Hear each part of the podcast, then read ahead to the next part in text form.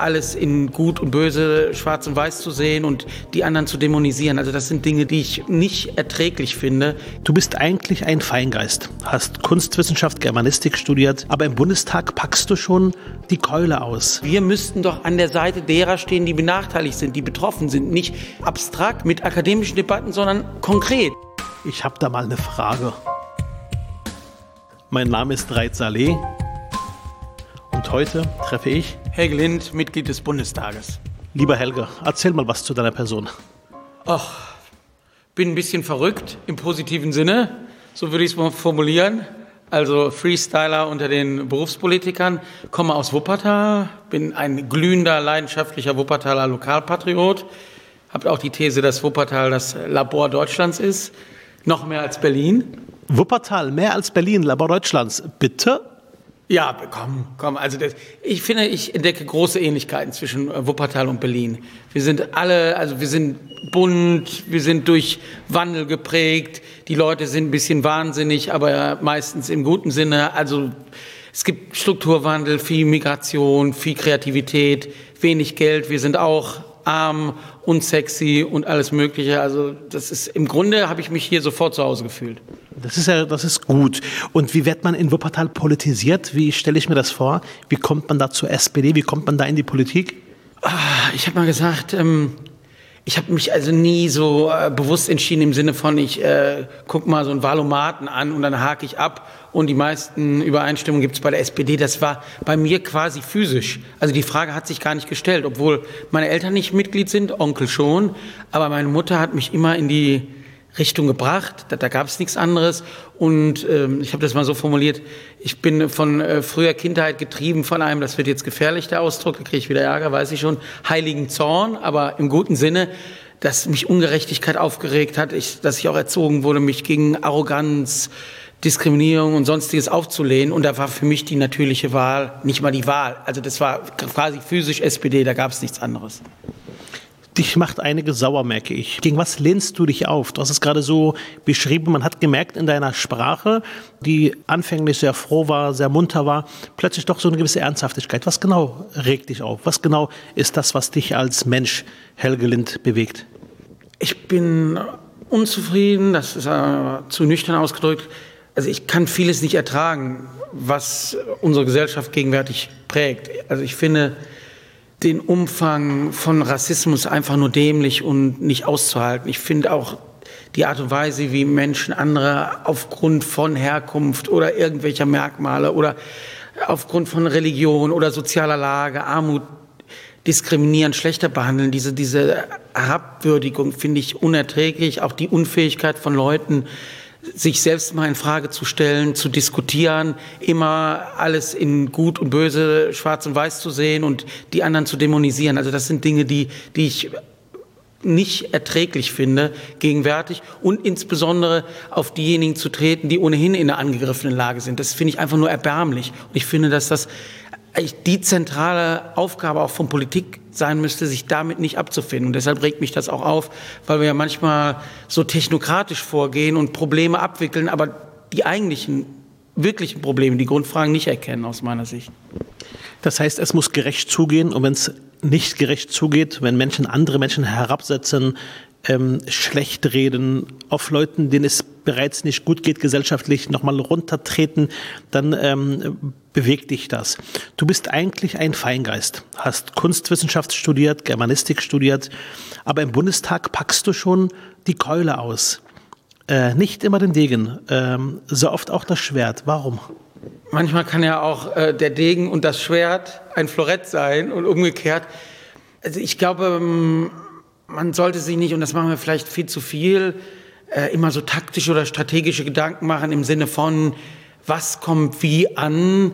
Denn oft denken wir so viel über Strategie nach, dass es völlig unstrategisch wird, ist meine These. Und ich lasse mich da auch von meinem Bauchgefühl treiben und finde, dass zum Beispiel im Auseinandersetzungen mit der AfD, mit den Gegnern der Demokratie, mit äh, Rechtsextremen, manchmal auch mit demokratischen politischen Gegnern, gehört alles dazu. Also wir müssen auch gut streiten können, da kann man auch mal robust und hart sein, manchmal eher feingeistig, aber es ist auch nötig, Dinge klar, einfach und deutlich auszusprechen. Das haben wir manchmal verlernt. Wir machen Dinge, auch unnötig kompliziert oder schmoren so in unserem eigenen Sprachsaft, was aber Menschen draußen nicht verstehen. Ich habe so die naive Vorstellung, dass das, was im Parlament passiert, auch Leute interessieren sollte, die nicht im Parlament sitzen. Wir sind nicht im Fachgespräch, sondern wir reden zur Bevölkerung. Du redest zur Bevölkerung. Das kommt auch bei vielen Teilen der Bevölkerung sehr gut an. Ich weiß gerade bei jungen Menschen muslimischen Glaubens, dass du für sie so ein, äh, so ein Punkt bist, wo die sagen, da ist jemand, der steht an unserer Seite. Der setzt auch manchmal ein Stoppschild, ganz nach dem Motto, nicht alles ist mir gleich. Lieber einmal Nein als tausendmal vielleicht. Das heißt auch mutig zu sein und Partei zu ergreifen. Wie kommt das insgesamt bei den Kolleginnen und Kollegen in der Fraktion an, wenn du nach vorne gehst und auch der AfD Paroli bietest und ganz deutlich machst, liebe Leute, es kann nicht sein, dass wir das, das Wort Islam mit Terror in einem Atemzug nehmen, wenn du anfängst, auch Menschen muslimischen Glaubens zu verteidigen in der Gesellschaft. Ähm, was, was, wie wirkt das bei deiner Fraktion? Wie wirkt das ein Stück weit auf dich selbst? Und wie ist dein Eindruck, äh, wirkt das auch auf, den, auf die AfD? Ähm, das, was du sagst, weil die Debatten mit der AfD, die du hast, sind schon sehr heftig und sehr intensiv. Ich werde die AfD in diesem Leben und auch im nächsten oder übernächsten und wie auch immer äh, nicht überzeugen können. Das glaube ich nicht. Aber sie wissen bei mir, woran ich bin. Und ich finde, dass man da ganz klar die Fronten deutlich machen muss und auch keine Konzessionen machen. Also auch nicht ihnen das Gefühl vermitteln, ja, so ein bisschen habt ihr ja recht, was Muslime betrifft und Islam, denn das ist ja eins der Kernthemen, das sie bedienen und das sie instrumentalisieren und benutzen. Deshalb finde ich da, dass eine Grenzziehung unheimlich deutlich ist. Aber mir ist auch wichtig, äh, es nicht so einfach zu machen, dass man sagt, die AfD ist unser Problem, sondern die Form vom antimuslimischen Rassismus und auch viel Dummheit gegenüber Muslimen und Muslimen und gegenüber dem Thema Islam, die ist weit verbreitet, die ist auch in der Mitte der Gesellschaft, auch über demokratische Fraktionen hinweg zu finden. Und nicht nur ein Problem von Rechtsextremen, das gebietet die Ehrlichkeit. Und deshalb versuche ich da sehr konsequent und deutlich zu sein, vielleicht manchmal auch provokant, aber ich finde, das ist notwendig und weiß, dass ich da meine Fraktion grundsätzlich auf meiner Seite fühle, weiß aber auch, dass die Positionierung, die ich gegenüber Muslimen und Muslimen einnehme und auch Umgang mit dem Islam, auch nicht in der SPD unumstritten ist. Ich bin ja jemand, der auch äh, streitfreudig ist und der da auch einen eigenen Kopf hat. Deshalb mache ich mir nicht vor, dass das jetzt der allgemeine Konsens in der Gesellschaft ist oder auch, dass alle in der Sozialdemokratie mit Hurra schreien. Aber ich finde es notwendig und ich finde es notwendig, das Thema auch anders aufzugreifen, auch in einer äh, Signifikanz und auch in einer Schärfe und Deutlichkeit, wie sie bisher oft unterblieben ist. Ich hatte ja damals vor vielen, vielen Jahren ähm, das erste Parteiordnungsverfahren gegen Thilo Sarrazin angestrengt, war damals junger Abgeordneter, äh, damals nach seinem Lettre-Interview, Lettre International, weil ich die Welt nicht verstanden habe. Ich habe nicht verstanden, warum meine Partei nicht sagt, stopp, der Mann spricht nicht für uns. Und als dieses Stopp, der Mann spricht nicht für uns nicht kam, hatte ich damals ähm, ein Verfahren angestrengt, nachdem ich äh, vom Moses Mendelssohn Zentrum äh, damals ein Gutachten hatte, wonach klar war, dass die Aussagen von Thilo Sarrazin nicht mit der SPD zusammenpassen und sonst in keiner anderen demokratischen Partei zu finden waren, sondern nur bei der NPD, weil die AfD gab es damals nicht. Da fühlte ich mich damals ein Stück weit alleingelassen. Aber was ich höre ist, du hast jetzt aber trotzdem das Gefühl, Du hast Rückenwind von der gesamten SPD, von der Fraktion, auch insgesamt und bist im Grunde genommen zurzeit das Gesicht gegen antimuslimischen Rassismus. Das kann man ja von sich selbst schlecht sagen. Wäre schön, wenn es so ist. Und gleichzeitig muss man ja deutlich machen, ich bin ja nicht Opfer des antimuslimischen Rassismus. Ich bin ja kein Opfer von Rassismus. Ich kriege dann die Leute, die Muslime, Muslime hassen, schon ab, weil die auch mittlerweile mich hassen und mich auch bedrohen und beschimpfen. Aber ich bin ja selbst kein Opfer von Diskriminierung. Also bin ich in einer privilegierten Position. Aber ich, ich versuche auch Leute dahin zu treiben. Das ist, glaube ich, auch wichtig. Es reicht nicht, dass wir sagen, wir wollen den Dialog der Religion und die weltoffene Gesellschaft und Pluralismus, alles schön, aber wir müssen in die Wunden gehen.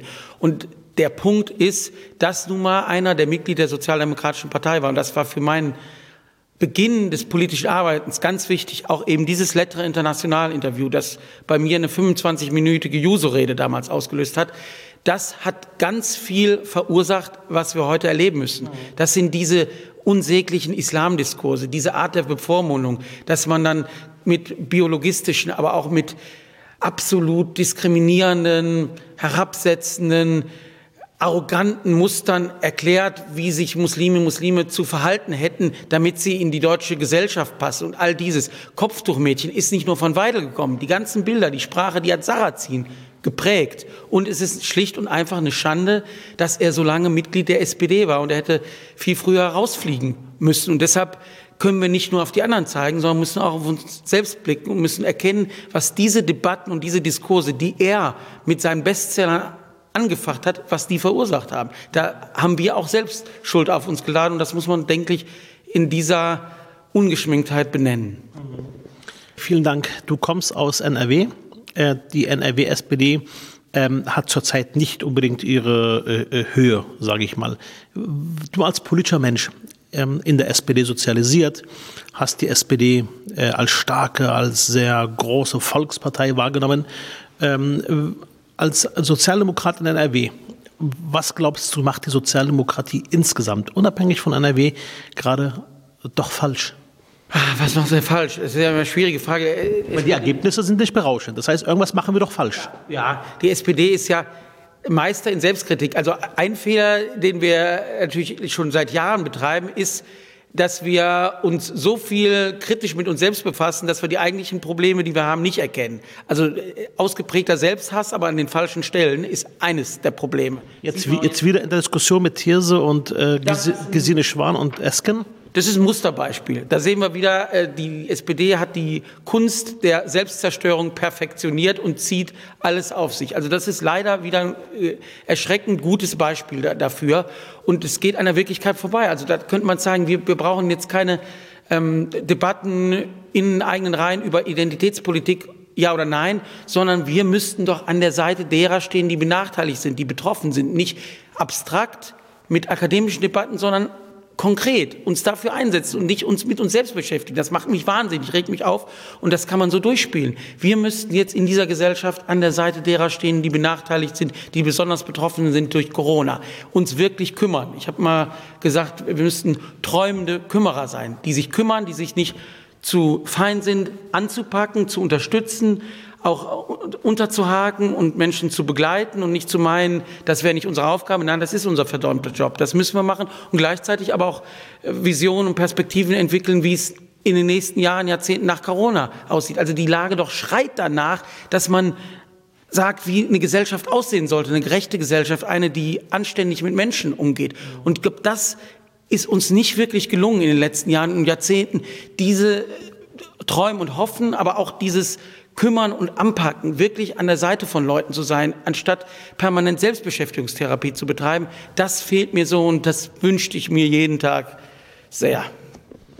Okay, vielen Dank. Ähm, du bist als großes Redetalent auch bekannt äh, und äh, jedes Mal, wenn du im Bundestag äh, sprichst, ähm, gibt es da schon eine große Aufmerksamkeit.